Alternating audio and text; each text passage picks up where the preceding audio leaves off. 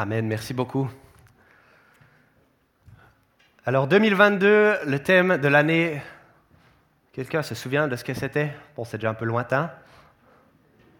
Accueillir, ok, fantastique. Alors c'est bien, on est bien, on est bien. 2022, le thème de l'année, c'était l'accueil, accueillir sur une parole euh, de Jean 6, 37. Et cette année, eh bien, on a eu à cœur de réfléchir aux implications de l'amour dans notre marche chrétienne. Vous avez vu euh, cette euh, magnifique création qui dit aimer.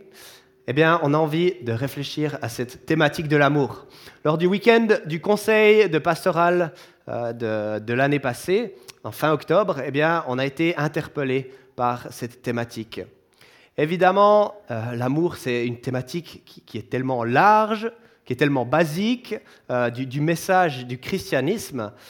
Euh, ce qui nous intéresse, c'est comment le vivre, comment comprendre cet amour, comment le manifester, ce que ça demande de nous en fait.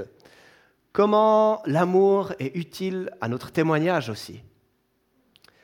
Et surtout, eh c'est prendre conscience que l'amour, il est avant toute chose initié en Dieu lui-même, par Dieu lui-même. Et que si on ne met pas l'amour de Dieu à la première place dès le début de l'équation, eh bien, on va un peu passer à côté du sujet, en fait. Un texte biblique qui image ça à merveille, cette importance de l'amour, eh bien, c'est 1 Jean 4, 7 à 21.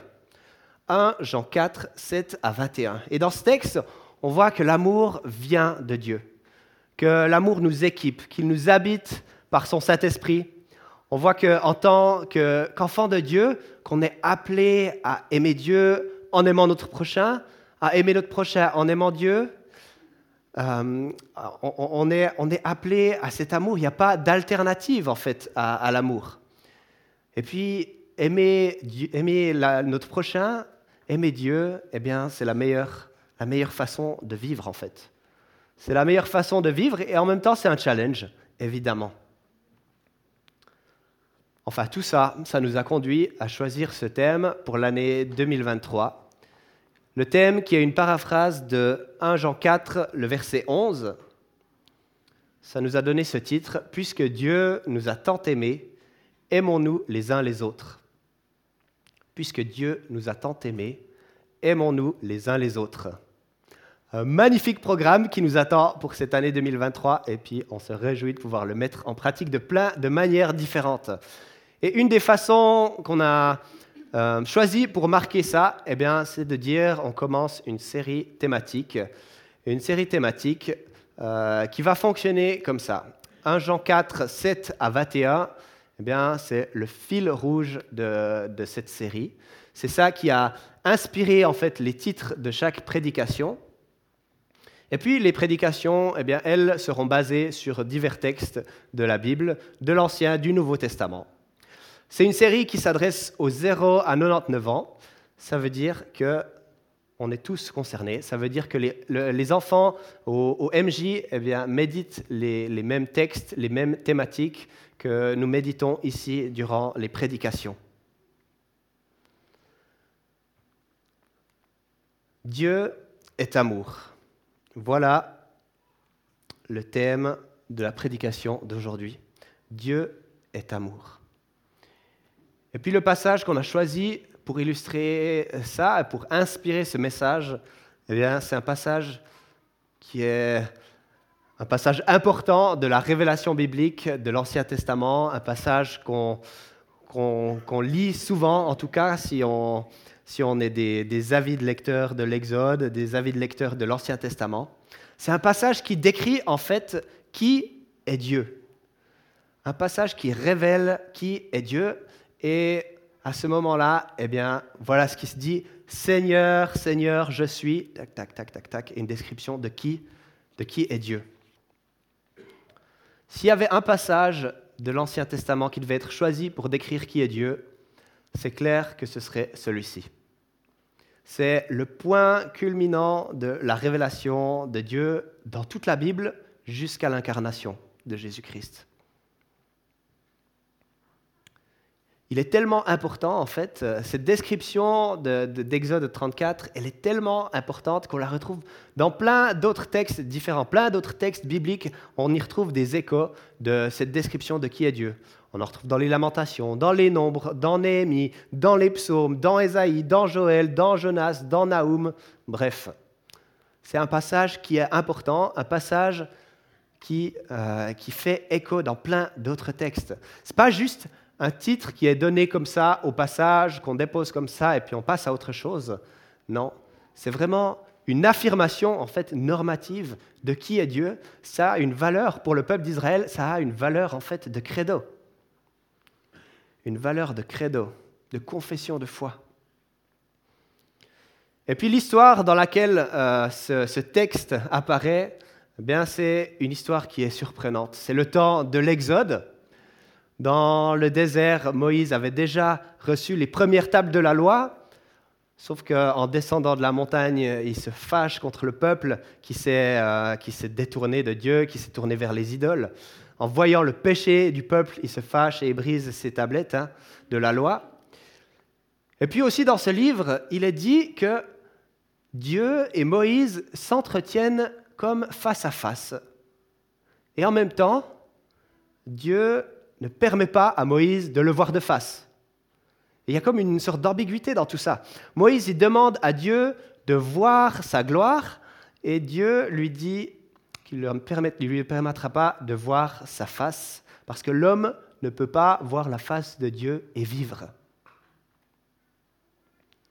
On se rappelle aussi la façon dont le peuple, les animaux, ils n'ont pas le droit de s'approcher de la montagne lorsque, lorsque Dieu y descend euh, pour, manifester sa gloire.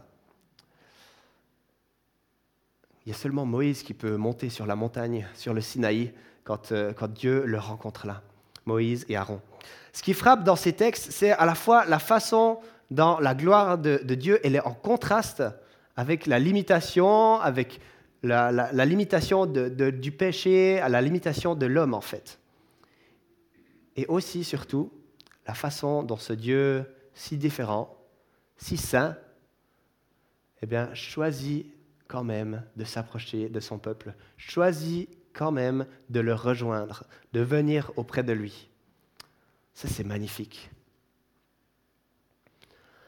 À quoi est-ce que tu penses quand je te demande de réfléchir à la notion de la gloire de Dieu? Surtout celle de l'Ancien Testament. Hein. À quoi on pense quand on réfléchit à la notion de la gloire de Dieu? J'ai l'impression, en tout cas, ça c'est mon cas, naturellement, nos pensées, elles se tournent vers des choses, euh, des, grands bruits, des, éclairs, une voix forte qui résonne, des tremblements de terre, une lumière éblouissante comme ces spots qui sont là aujourd'hui, ce genre de choses. Ça, c'est ça la gloire de Dieu. Ah, merci, magnifique, waouh. Mais tu peux les laisser, hein, c'est égal, ça me va. Et pourtant, eh bien, Dieu lui-même se décrit de cette manière. Moïse demande à Dieu, fais-moi voir ta gloire, permets-moi de voir ta gloire. Et Dieu répond, je passerai devant toi en montrant toute ma bonté et en proclamant mon nom, le Seigneur. J'aurai pitié de qui je veux avoir pitié et j'aurai compassion de qui je veux avoir compassion. Bonté, pitié, compassion. Et Dieu fait ce qu'il a annoncé à Moïse. Il descend dans la colonne de nuée, dans toute sa gloire, et puis il prononce son nom, Yahvé, le Seigneur. C'est quoi la première description qui, qui, accompagne la manifestation de la gloire du Seigneur? Quelle est la première description qui accompagne cette manifestation de gloire? Eh bien, c'est celle-ci. On lit dans Exode 34, les versets 6 à 7. Puis il passa devant Moïse en proclamant encore, Je suis le Seigneur, je suis un Dieu plein de tendresse et de bienveillance, lent à la colère, riche en bonté et en vérité. Je manifeste ma bonté envers les êtres humains jusqu'à mille générations en supportant les péchés, les désobéissances et les fautes. Mais je ne tiens pas le coupable pour innocent j'interviens contre celui qui a péché contre ses enfants et ses descendants jusqu'à la troisième ou la quatrième génération. Une description toute personnelle de Dieu dans toute sa gloire qui a valeur de credo dans tout l'Ancien Testament, c'est ça. Tendresse, bienveillance, lent à la colère, la bonté, l'amour, la vérité. Si vous avez l'occasion d'aller comparer les différentes versions de ce passage biblique, vous allez voir qu'il y a tellement de manières d'exprimer ces facettes de qui est Dieu. Il y a toute une richesse, il y a une richesse qui est renfermée dans tous ces termes hébreux. Dieu est bon, Dieu est rempli d'amour. Et ça, c'est la description qui accompagne la manifestation de sa gloire vers Moïse.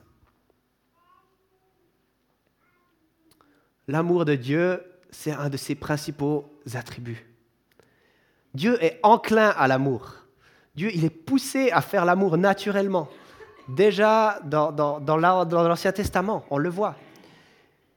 Et si souvent notre schéma de pensée sur Dieu, il est un peu tordu, parce qu'on le considère justement comme l'opposé, un Dieu qui est enclin à la colère.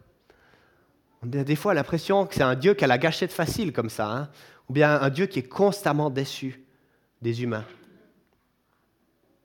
Mais ici, l'attribut que Dieu apporte lui-même, c'est celui-ci, l'amour. Pas la colère, l'amour. Dans ce passage, Dieu dit qu'il est lent à la colère. Littéralement, l'expression c'est qu'il a le nez long. Il a le nez long. Ça, c'est l'expression lent à la colère. Eh bien, littéralement, c'est le nez long.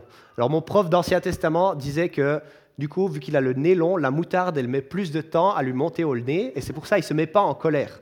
Ce genre de choses comme ça. Enfin, c'est toute une description, une, euh, une description très littérale pour dire il est lent à la colère.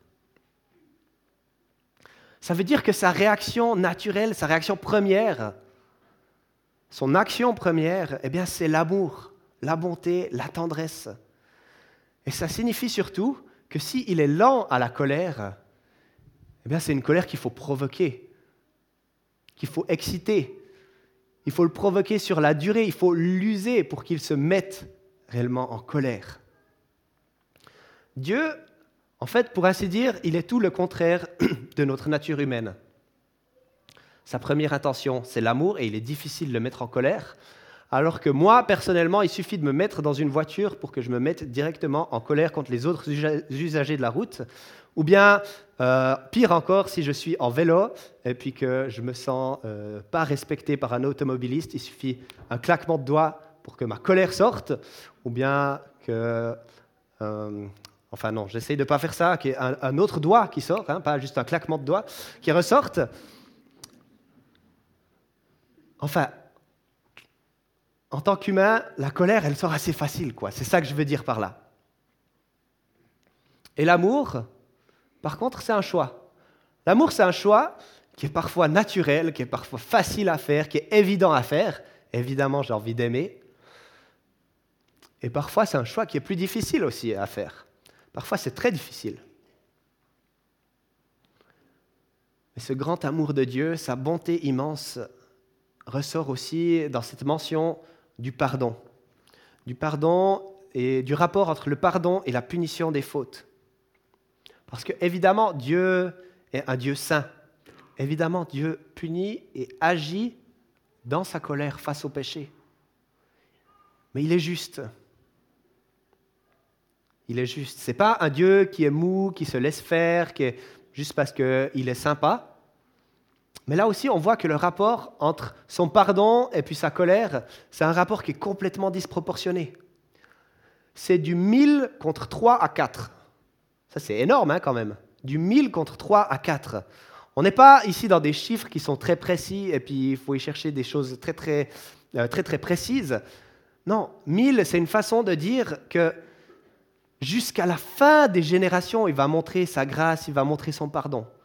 Jusqu'à la fin des, générations, on n'arrive pas à le calculer, ça va au-delà de notre compréhension d'une vie humaine.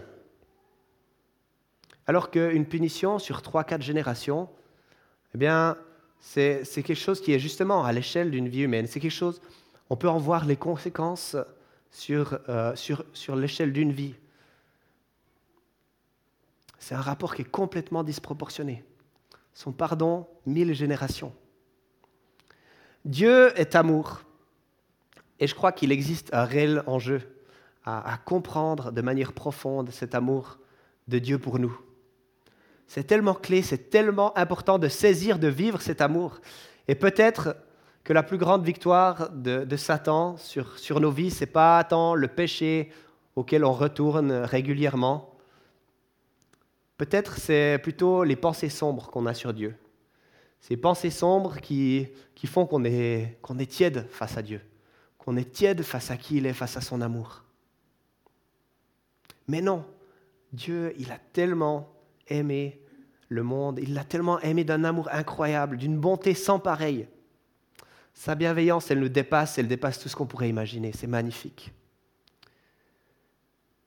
Et si cette révélation de Exode 34, elle est, elle est magnifique, elle est importante pour nous, elle doit surtout nous pointer aussi vers l'ultime révélation de qui est Dieu, de quel est son amour pour nous. On l'a chanté ce matin, voyez de quel amour le Père nous a aimés, il nous a appelés ses enfants. Cette révélation ultime de l'amour de Dieu, elle se trouve en Jésus-Christ, notre Sauveur.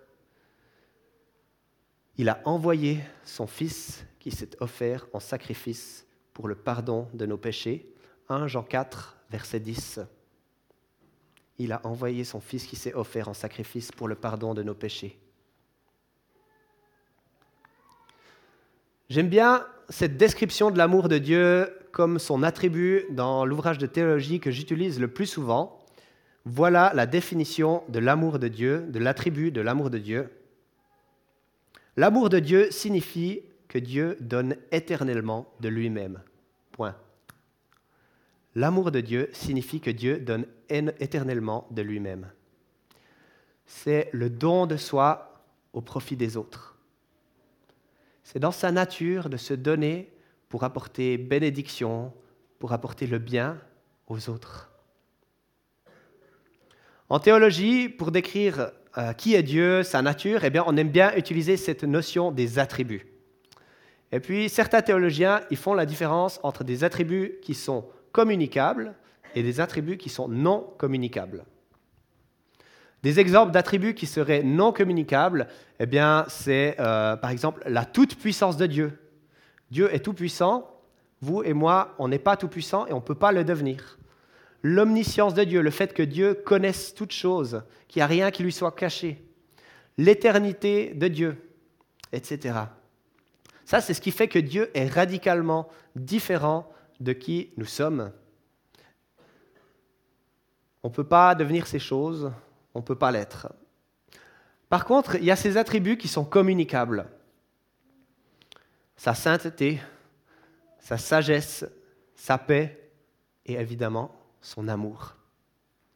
On est appelé à les refléter. On est appelé à grandir dans ces domaines, bien sûr dans une bien moindre mesure que lui, mais on est appelé à lui, ressembler, à refléter qui il est dans ces domaines-là. Alors oui, chers amis, en tant qu'enfants de Dieu, eh bien, on est appelé à refléter son amour. Puisque Dieu nous a tant aimés, aimons-nous les uns les autres. Voilà la raison d'être de ce thème pour cette année 2023, toute la raison d'être de cette série de prédications. L'amour, c'est tellement simple, et puis en même temps, toute une vie, ben, ce n'est pas suffisant pour l'explorer, pour découvrir toutes ses facettes, pour le manifester dans toutes ses facettes. Donc, dans cette série de prédications, on va voir que c'est l'amour de Dieu qui est premier. C'est l'amour de Dieu qui vient avant toute chose. On va voir que l'amour de Dieu, que l'amour c'est un antidote face à la haine, que l'amour ça se manifeste par des actes, par le service, que l'amour nous rend plein de confiance face au jugement, que l'amour chasse la crainte, etc., etc. Dieu se donne éternellement pour les humains dans son amour.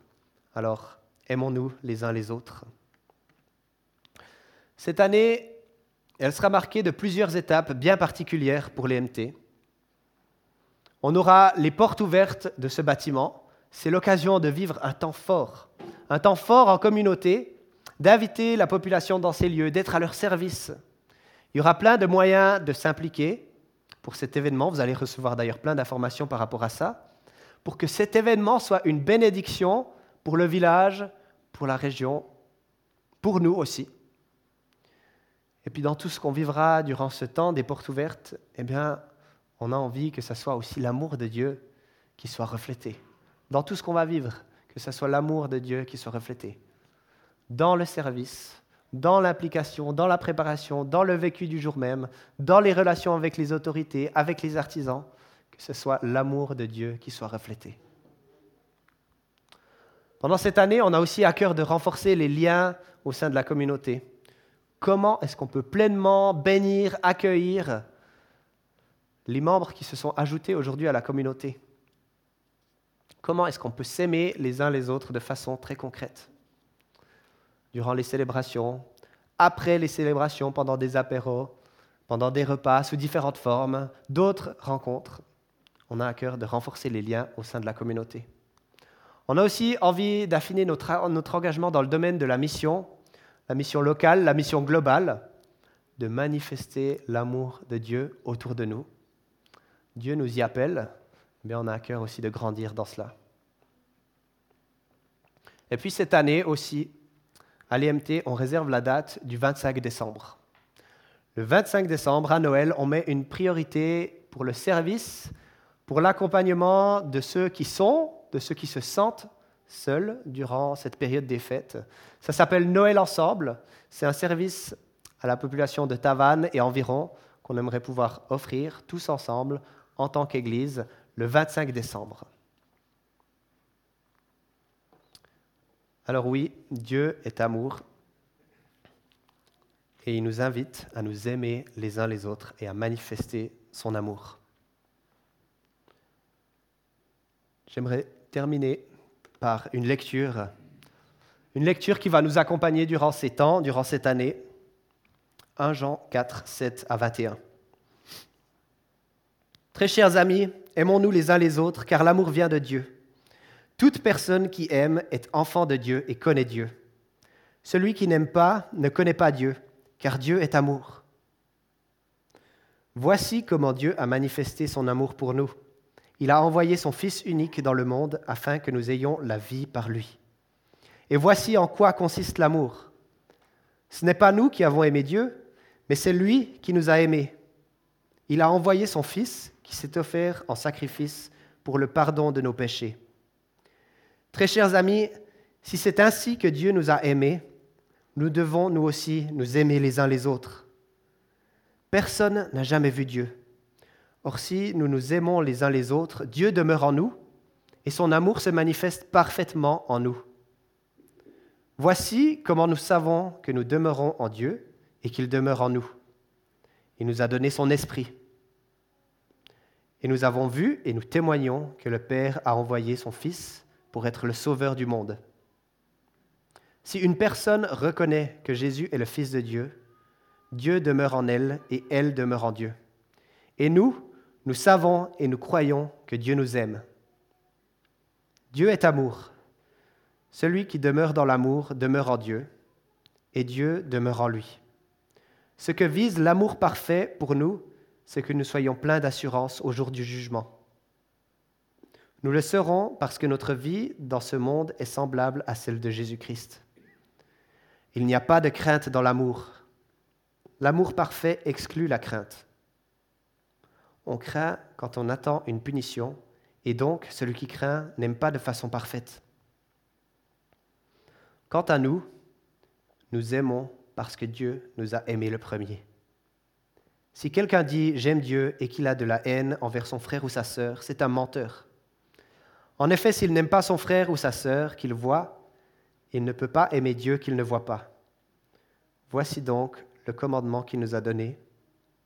Celui qui aime Dieu doit aussi aimer son frère ou sa sœur. Très chers amis, si c'est ainsi que Dieu nous a aimés, nous devons nous aussi nous aimer les uns les autres. Seigneur, merci pour l'amour immense que tu manifestes envers chacun d'entre nous. Merci parce que ton amour, il est premier. Merci parce que ton amour il se manifeste tellement de la générosité de ton cœur, Seigneur. Merci parce que ton amour, c'est un de tes attributs. Et tu prends du plaisir à l'offrir pour chacun d'entre nous, Seigneur. Nous avons tant besoin d'expérimenter l'amour parfait du Père, Seigneur. Viens nous montrer qui tu es. Seigneur, viens nous montrer ta bonté, ton amour, ta bienveillance. Merci pour ton pardon. Pardon qui est bien plus grand que, que ta colère, Seigneur. Merci parce que Jésus-Christ, tu nous as apporté le pardon parfait, Seigneur. Nous reconnaissons que tu es Dieu, que tu es Seigneur de nos vies, de l'Église. Seigneur, nous reconnaissons aussi cet appel à nous aimer les uns les autres, Seigneur, à refléter cet amour. Seigneur, pour ça, nous avons besoin de toi et nous avons besoin que tu parles à ton Église, que tu parles à nos cœurs, Seigneur, et que tu nous montres de façon toute concrète, de façon réelle, comment nous aimer les uns les autres, comment aimer notre prochain, comment manifester ton amour, Seigneur. Dans nos sphères d'influence, là où nous sommes, Seigneur, eh bien, nous voulons aimer, parce que tu nous as aimés le premier, Seigneur. Tu es un si grand Dieu. Gloire à toi, Jésus. Amen. On va encore prendre un chant, et puis durant ce chant, eh si il y a comme une redécouverte de l'amour de Dieu pour nous à comprendre, eh bien, je vous invite à vivre ce temps avec Dieu. Et c'est même possible de s'avancer pour prier avec euh, des personnes qui sont là pour la prière. Si vous avez à cœur de pouvoir prier ça, vivre un temps avec Dieu, eh bien, c'est possible de le faire. Mais demandons à Dieu de souligner tout à nouveau son amour pour nous, de nous faire comprendre son amour pour nos vies. Amen.